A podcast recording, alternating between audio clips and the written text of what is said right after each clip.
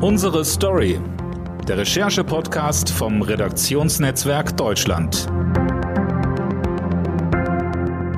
Herzlich willkommen zu einer neuen Folge vom Recherche-Podcast Unsere Story vom Redaktionsnetzwerk Deutschland. Mein Name ist Dirk Schmaler und ich spreche heute mit dem RND Brüssel-Korrespondenten Damir Fraß. Hallo Damir. Hallo Dirk. Damir, eigentlich hatten wir uns verabredet, um über das Ergebnis der Brexit-Verhandlungen vom Wochenende zu reden. Doch die EU und London haben trotz aller fünf vor zwölf, manchmal sogar fünf nach zwölf Warnungen mal wieder alle Deadlines verstreichen lassen. Äh, du beobachtest diesen ganzen Brexit-Prozess schon seit Anbeginn als Brüssel-Korrespondent. Was denkst du, gibt es eine Chance auf eine Einigung noch vor Silvester?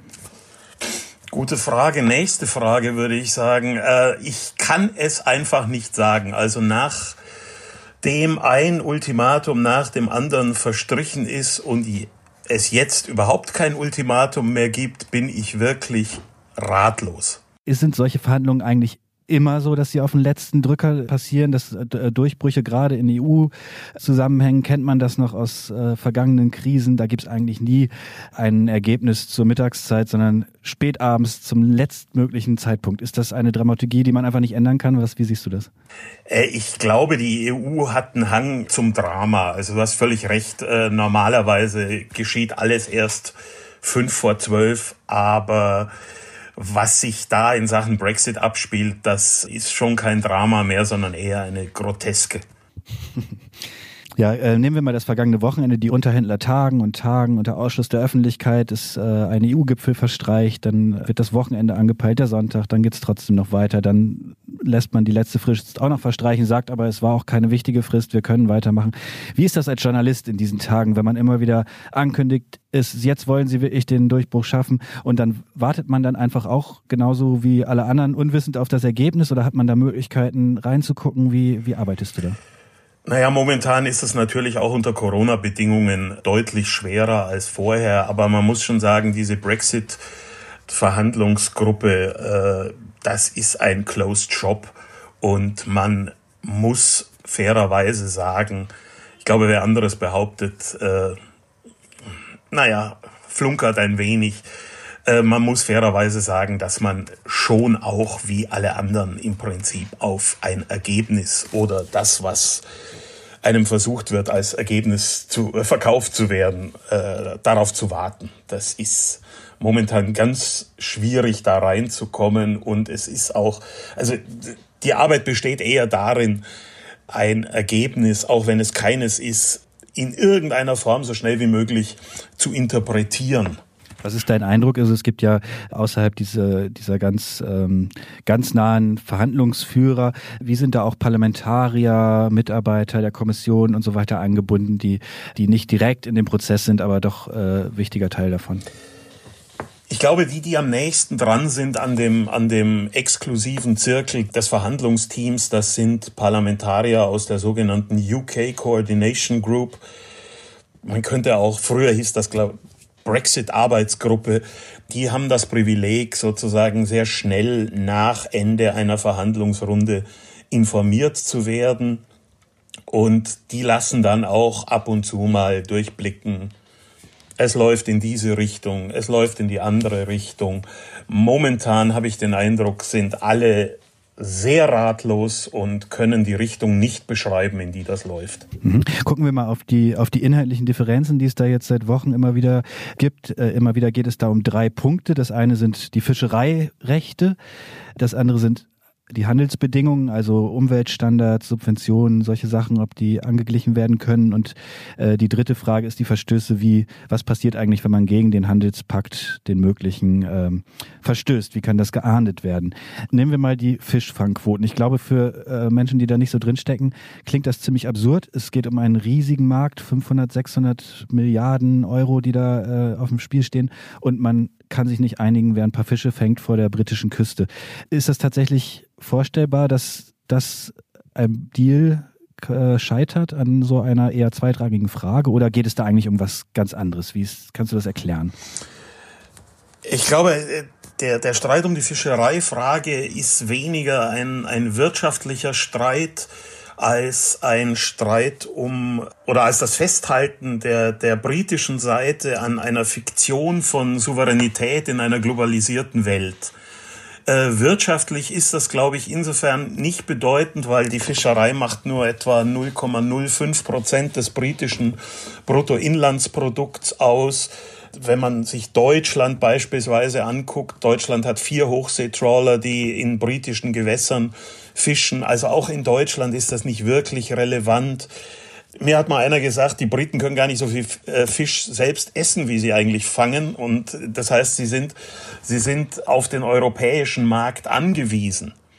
Weil die Vorstellung, also äh, Großbritannien bleibt ja ein paar Kilometer vor dem europäischen Festland bestehen, ob sie nun EU-Mitglied sind oder nicht. Und die Vorstellung, sie könnten ihren Fisch irgendwie einfrieren und äh, was weiß ich, in die USA verkaufen, äh, die ist nicht sehr realistisch, denn die USA haben selber genug Fisch. Ne? Also wirtschaftlich ist es nicht das Problem, wobei man auch ein bisschen feststellt, wenn man das nur aus deutscher äh, Perspektive ansieht, ist das Problem, glaube ich, etwas kleiner als in Wirklichkeit.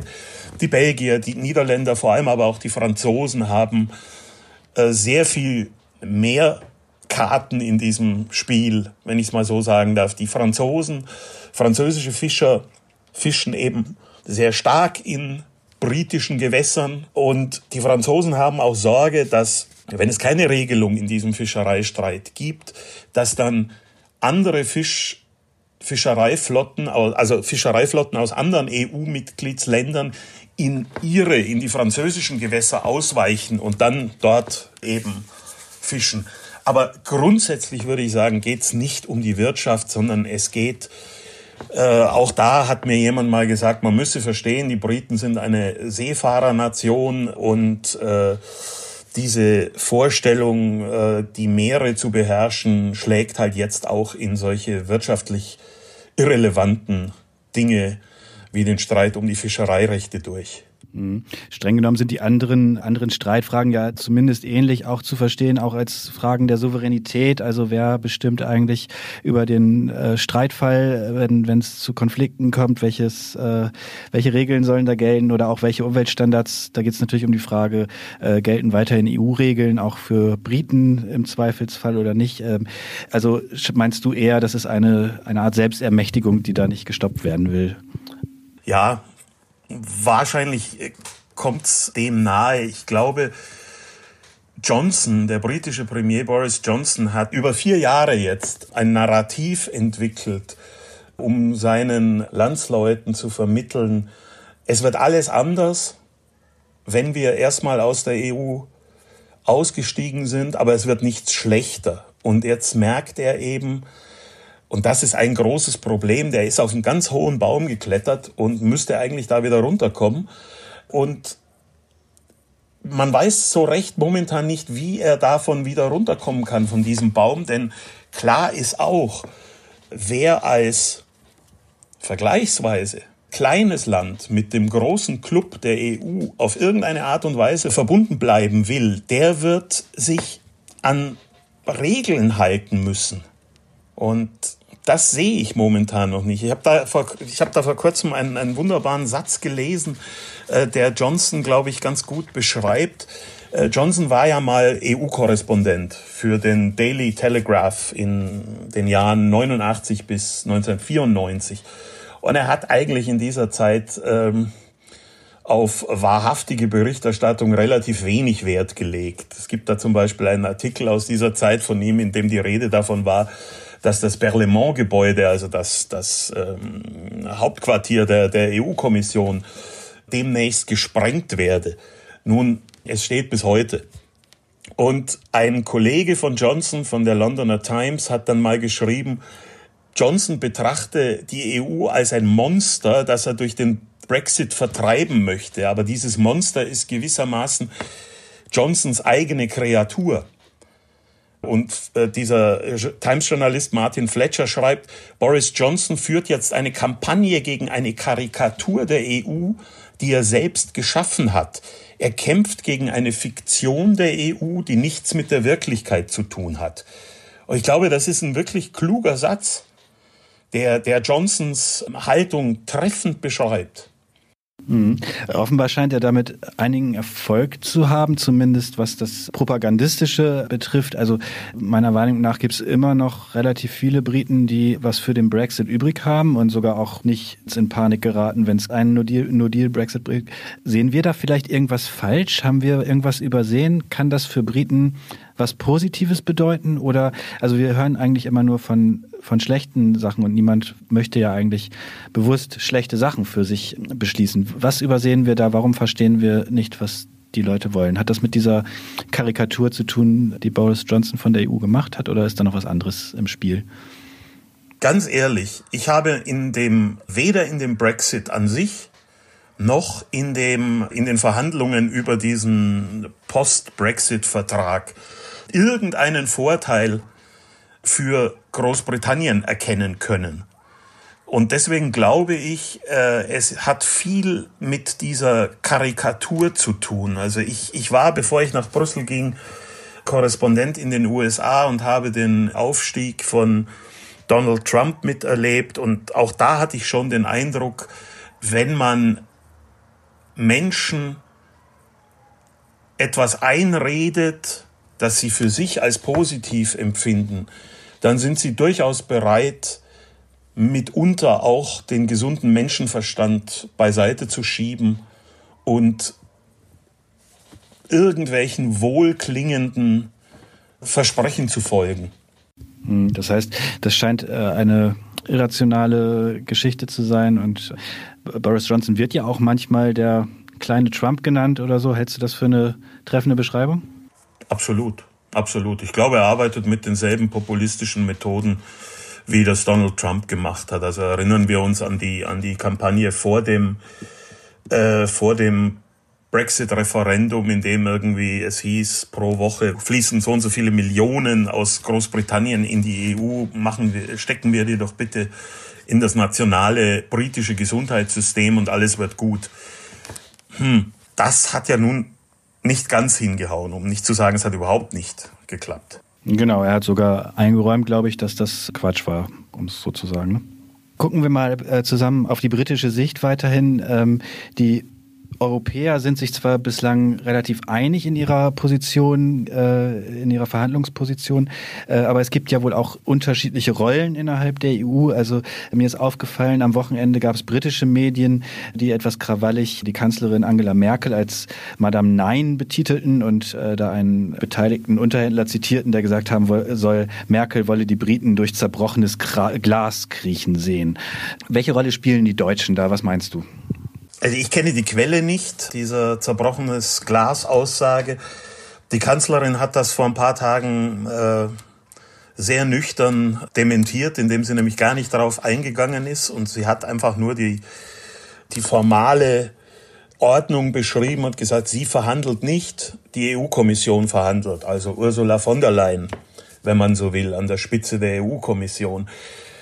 Das ist formal richtig. Natürlich weiß man aber auch, dass Ursula von der Leyen und Angela Merkel einen sehr engen Draht haben und dass Angela Merkel, ich habe jetzt keine Belege dafür, aber dass man durchaus davon ausgehen kann, dass Angela Merkel ihre Sicht auf die Dinge auch in solchen Telefongesprächen durchaus klar macht. Das heißt aber noch nicht, dass Ursula von der Leyen dem Folge leistet. Insofern glaube ich, es ist eher so ein, so ein, so ein mediales, so eine mediale Begleitmusik, die sehr oft mit der Realität wenig zu tun hat. Also die, die, die EU 27 sind erstaunlich eng beieinander geblieben, wenn es um, wenn es um diesen Brexit und jetzt auch diese Verhandlungen über einen Handelsvertrag geht. Genau, andere Stimmen schreiben sogar ähnliche Eigenschaften eher dem französischen Präsidenten äh, Macron äh, zu, die, die, die sagen, das ist eigentlich derjenige, der am wenigsten Verständnis für die Briten aufbringen kann, der vielleicht auch am meisten Interesse hat, vielleicht äh, aus der City in London was nach Paris rüber wandern zu lassen, äh, wenn die nicht mehr im europäischen Binnenmarkt wären und die auch bei den Fischereirechten zum Beispiel äh, stärkere selbst eigene Interessen haben. Und wie würdest du Frankreichs Rolle da einschätzen? Sind die vielleicht am ehesten diejenigen, die die Briten aus alter Tradition gewissermaßen gar nicht dabei haben wollen? ja, es könnte sein, dass da eine alte Rivalität wieder, wieder hochkocht. Aber ich glaube auch, wie im Falle Deutschlands, nicht, dass der Einfluss des Élysée-Palastes auf diese konkreten Verhandlungen allzu groß ist. Zwar ist der Chefunterhändler der EU ein Franzose, Michel Barnier. Meine Beobachtung ist, dass der einen wirklich neutralen Job macht im Sinne seiner Aufgabe als Stimme der EU aufzutreten. Also ich glaube, das sind eher atmosphärische Dinge, als die da eine Rolle spielen könnten, als faktische Handlungsanweisungen, die da entweder aus Berlin oder aus Paris nach, nach Brüssel kommen. Ja, du hast es schon angesprochen, Corona verändert ganz viel. Deshalb wollen wir auch kurz über Corona äh, sprechen. Da hat sich ja auch Boris Johnson weit hervorgewagt, weil er den Impfstoff zugelassen hat, bei der bei uns noch gar nicht zugelassen ist. Und er hat suggeriert, diese schnelle Impfzulassung sei eigentlich nur möglich, weil man den Brexit vollzogen hatte, weil man das selbst in der Hand hat. Die Europäer hielten dagegen, haben gesagt, nein, so ganz so ist es auch nicht. Wer hat recht? Ganz kurz. Ja, also ich glaube, Johnsons Darstellung der Brexit hat die Zulassung des Impfstoffs befördert. Das ist Quatsch. Denn erstens äh, hat jeder EU-Mitgliedsstaat, wenn er die entsprechenden Gesetze hat, das Recht und die Möglichkeit, Notzulassungen oder Notfallzulassungen zu machen. Und deswegen glaube ich, hat das mit dem Brexit überhaupt nichts zu tun. Und was die europäische Seite angeht, da bin ich ehrlich gesagt so ein bisschen, ja, mm, so ein bisschen hin und her gerissen, muss ich ehrlich gestehen. Auf der einen Seite verstehe ich den dringenden Wunsch, endlich einen Impfstoff zu haben.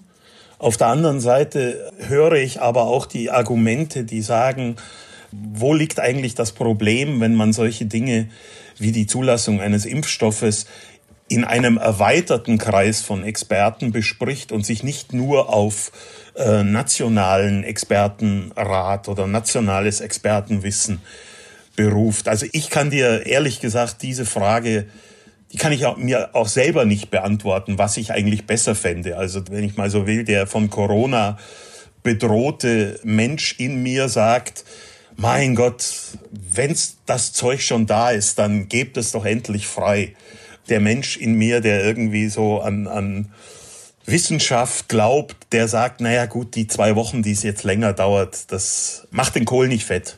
Mhm. Ja, kann man verstehen. Ist so eine Behörde, ist eine EU-Behörde in den Niederlanden, die ist natürlich vielleicht, so stelle ich mir das vor, nicht unter demselben politischen Druck wie eine Impfbehörde in London, die direkt ähm, nebenan der Downing Stream ist und einen, ähm, einen impulsiven äh, Premierminister als Chef hat. Das ist ja auch ein Vorteil und ein Nachteil zugleich. Also wenn man jetzt eine Behörde wäre, die sagt, ach, warten wir Weihnachten noch ab und danach gucken wir mal, wäre das sicherlich schneller unterbunden, wenn es eine direkte äh, Steuerung gäbe. Gleichzeitig kann das natürlich auch die wissenschaftliche Sicht beeinträchtigen, wenn man zu viel Druck verspürt. Wie würdest du das sehen? Ja, ich glaube ja, dass der politische Druck, dass der politische Druck in solchen Situationen, in denen wir uns gerade befinden, eher schadet als hilfreich ist. Also ich kann mir nicht vorstellen, dass also man, man, man hat das ja in den USA gesehen, als Trump äh, plötzlich Druck auf die Arzneimittelbehörde FDA ausgeübt hat. Und also ich will es mal so sagen, ich, ich weiß nicht, wieso politischer Druck, wieso, und damit rede ich nicht von öffentlicher Diskussion über sowas, aber wieso äh, politischer Druck Wissenschaftler, die nach ihren eigenen Parametern entscheiden, wieso diese Entscheidung positiv beeinflussen könnte. Also das, das, äh, das geht mir nicht in den Kopf. Äh, Damir, gucken wir zum Schluss nochmal ganz kurz nach vorn. Stellen wir uns mal vor, also die Europa ist ja immer auch im Krisenmodus gewesen in den letzten Jahren. Stellen wir uns mal vor, zwei Jahre, drei Jahre später, Corona ist besiegt, der Impfstoff ist überall angekommen, zugelassen. Äh, der Brexit ist irgendwie geregelt, die Fischer sind sich einig geworden. Was denkst du, was wird die nächste große Herausforderung für die EU, die uns lange beschäftigen wird? Oh Gott, wo soll ich anfangen? die größte. Also ich glaube, ich glaube, wir werden in den nächsten Jahren auf EU-Ebene vor allem um Details uns streiten, wie der Klimawandel zu bekämpfen ist. Das so als, als großes Überthema. Dann wird es eine, eine heiße Debatte geben über den Green Deal, also wenn man so will, den, den Umbau der gesamten Gesellschaft in, äh, hin zu einer eher ökologisch orientierten äh, Gesellschaft. Da ist die Industrie mit dabei, da ist das ganze gesamte Verkehrswesen mit dabei. Und dann natürlich ein, ein Thema, das wahrscheinlich auch die nächsten Jahre nicht gelöst wird, das ist einfach die Migrationsfrage. Also da haben wir jetzt gerade sehr eindrücklich gesehen, wie wenig sich da auch in der deutschen Ratspräsidentschaft der EU bewegt hat. Also diese, die, die Mitgliedstaaten sind sich komplett uneinig, wie, wie sie dieses große Problem angehen sollen. Und so, dabei wird es auch bleiben. Mhm. Okay, äh, Damir, äh, das ist doch ein sehr schöner Ausblick gewesen oder beziehungsweise ein interessanter Ausblick. Das war die 22. Folge des Recherche-Podcasts, unsere Story vom Redaktionsnetzwerk Deutschland. Im Kollegengespräch zu Gast war heute RND Brüssel-Korrespondent Damir Fraß. Danke, Damir.